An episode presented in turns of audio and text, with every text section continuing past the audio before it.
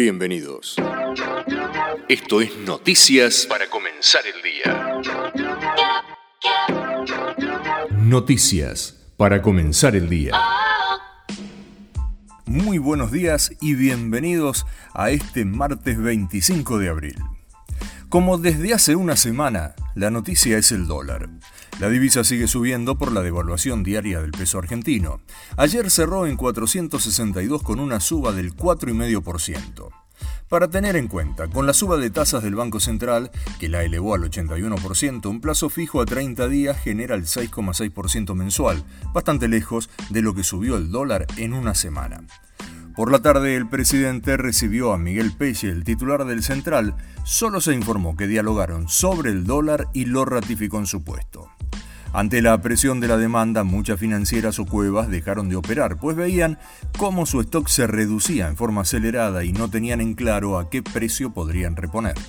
Más alejado del microcentro porteño, las cuevas y las casas de cambio que operan en la calle ofrecían la divisa entre 5 y 15 pesos por encima de los precios que trascendían en los diferentes portales. Para tener en cuenta, el dólar aumentó 926% desde que Alberto Fernández ganó las PASO.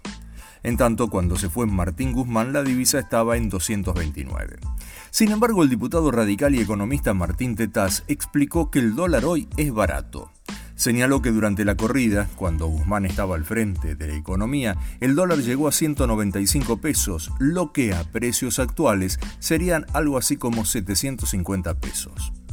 Con estas alzas, muchos no quieren liquidar las divisas. Por eso la justicia avaló a la aduana a suspender temporalmente a los agroexportadores que no liquiden es que muchos deciden no liquidar ante el Banco Central y lo dejan en el exterior o lo convierten al tipo de cambio de contado con liquidación.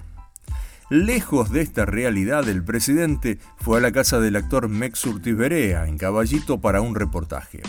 Alberto Fernández fue en automóvil, pero un helicóptero bajó en el estadio de Ferro por si el presidente lo necesitaba. En la nota con el actor dijo que la ciudadanía debería agradecerle por las vacunas contra el COVID que si filman la historia de su vida le gustaría que el actor lo interprete Robert De Niro y que si Cristina Kirchner desea postularse para las elecciones, puede hacerlo.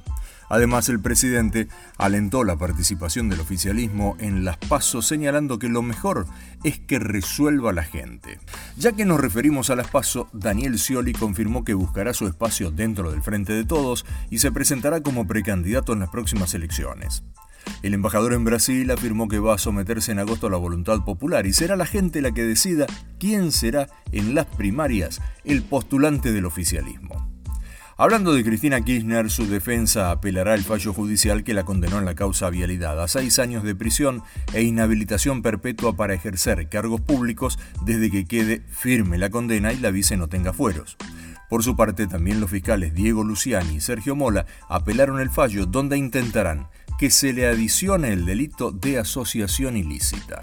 Juntos por el Cambio reaccionó ante las acusaciones del gobierno de conspirar contra un nuevo acuerdo con el Fondo Monetario.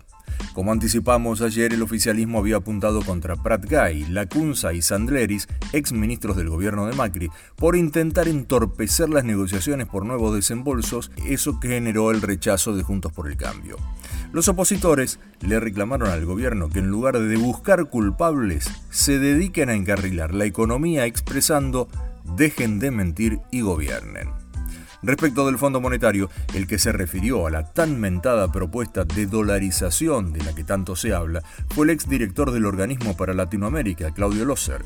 Señaló que el Fondo Monetario no avalaría una dolarización en la Argentina, porque es demasiado complicado para una economía como la de nuestro país. De todas maneras, consideró que es más probable un sistema bimonetario como el de Perú, pero no como lo que implementó Ecuador. Afirmó que desde afuera se ve totalmente dramática la situación de Argentina porque el gobierno solo pone parches. Mientras tanto, Sergio Massa, el ministro de Economía, presentó un plan para la energía eléctrica anunció un programa de inversión de Desur en el que establece que en un plazo de 180 días se deberán realizar 278 obras en 12 municipios del sur del conurbano bonaerense. Respecto del alza del costo de vida, advierten una importante suba de los alimentos durante abril. Distintas consultoras señalaron que en lo que va del mes se acumula un incremento total del 7,6%, valores que no se alcanzaron nunca corridas tres semanas de un mismo mes. Desde mayo aumenta el subte. A partir del sábado 6 el boleto pasará a costar 67 pesos, mientras que el premetro valdrá 24. En tanto, desde el primer día del mes que viene también se incrementa el boleto de colectivos en un promedio del 8%.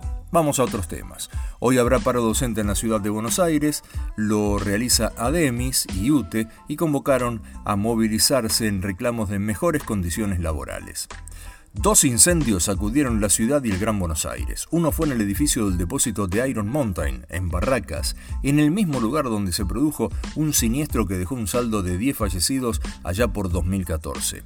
El otro se produjo por la noche en Santos Lugares, donde una máquina de la municipalidad rompió un caño de gas y provocó una explosión e incendio dejando al menos 6 heridos y 40 familias evacuadas. Para el final de lo nacional murió Juan Carlos Isler, el actor que interpretó a Leopoldo Fortunato Galtieri en Argentina en 1985. Tenía 73 años. La noticia fue confirmada por la Asociación Argentina de Actores. En su cuenta de Twitter, la entidad expresó sus condolencias a sus familiares y amigos. Noticias del mundo. Hoy hay paro general en Uruguay se debe a la aprobación de la reforma jubilatoria propuesta por el presidente Lacalle Pou, que es resistida por los sindicatos. El canciller ruso defendió en Naciones Unidas la decisión de su país de invadir Ucrania. Sergei Lavrov lo hizo durante una reunión especial del Consejo de Seguridad en la que recibió críticas de Estados Unidos, los aliados de Kiev y el secretario general de la ONU. Lo que no comentó Lavrov es lo que dijo el jefe del grupo Wagner al servicio de su país, que no capturará más prisioneros ucranianos, sino que los matarán en el campo de batalla. El gobierno británico quiere frenar una huelga de enfermeras que demandan un mayor aumento de salarios al que propuso el gobierno. El sindicato anunció la medida tras rechazar las últimas propuestas del gobierno de un aumento de sueldos del 5% y un pago excepcional de al menos 1.560 dólares. Una latina será jefa de campaña de Joe Biden para las próximas elecciones que el mandatario piensa presentarse para su reelección. Se trata de Juli Chávez Rodríguez, actual funcionaria de su administración y nieta del líder sindical César Chávez. Noticias de deportes. Hoy continúa la fecha número 13 de la Copa de la Liga Argentina Profesional de Fútbol. En el día de ayer, Defensa y Justicia le ganó 2 a 0 a Barraca Central, Racing cayó en su cancha 3 a 1 con Atlético Tucumán y Gimnasia le ganó a Argentinos 4 a 2. En el día de hoy, Tigre recibe a Huracán. Esto fue todo o casi todo por hoy. Si ustedes quieren, nos volvemos a encontrar mañana miércoles desde la madrugada con más noticias para comenzar el día.